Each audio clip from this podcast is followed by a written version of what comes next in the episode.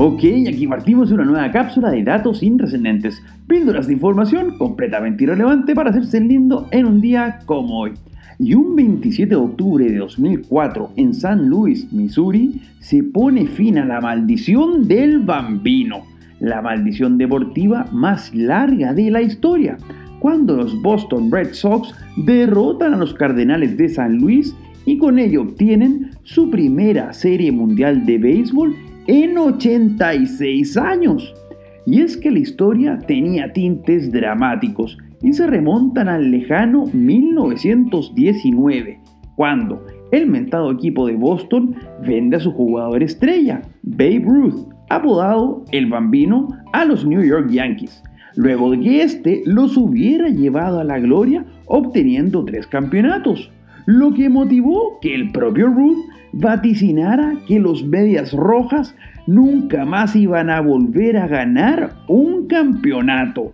Mientras en el intertanto los propios Yankees se llenaron de gloria, incluyendo cuatro títulos que el mismo Ruth logró con el equipo de la Gran Manzana. Y bueno, durante largos 86 años el vaticinio se cumplió en forma inexorable, alcanzando incluso matices dramáticos cuando los mismos Red Sox perdieran finales en forma increíble, que a más de uno de sus hinchas deben de haber forzado algún tipo de adicción y posterior rehabilitación,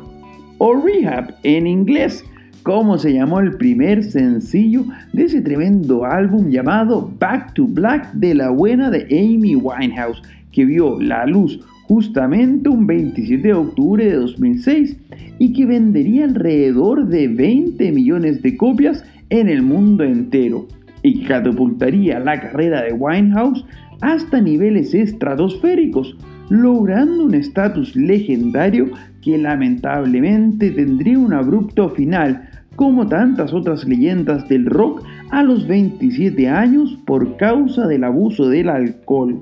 Mismo mal ¿Qué le costaría la vida al recontra capo de Lou un día como hoy de 2013 a causa de una cirrosis hepática, aunque claro a los 71 años, y que dejó consigo un legado musical enorme, primero con su banda The Velvet Underground y luego con una destacada carrera como solista, inmortalizando hitazos como Sweet Jane o la enorme Walk on a Wild Side que le dio visibilidad a temas como la prostitución y la transexualidad en el contexto de las fiestas de Andy Warhol, en una época en que esos temas simplemente no se tocaban en las letras de rock. Soy Pancho Troncoso y les cuento que nos pueden seguir en Instagram en arroba conversaciones y trascendentes. Además, no olviden de suscribirse a este podcast si quieren más datos completamente inútiles para cada día. Será hasta mañana con más datos intrascendentes.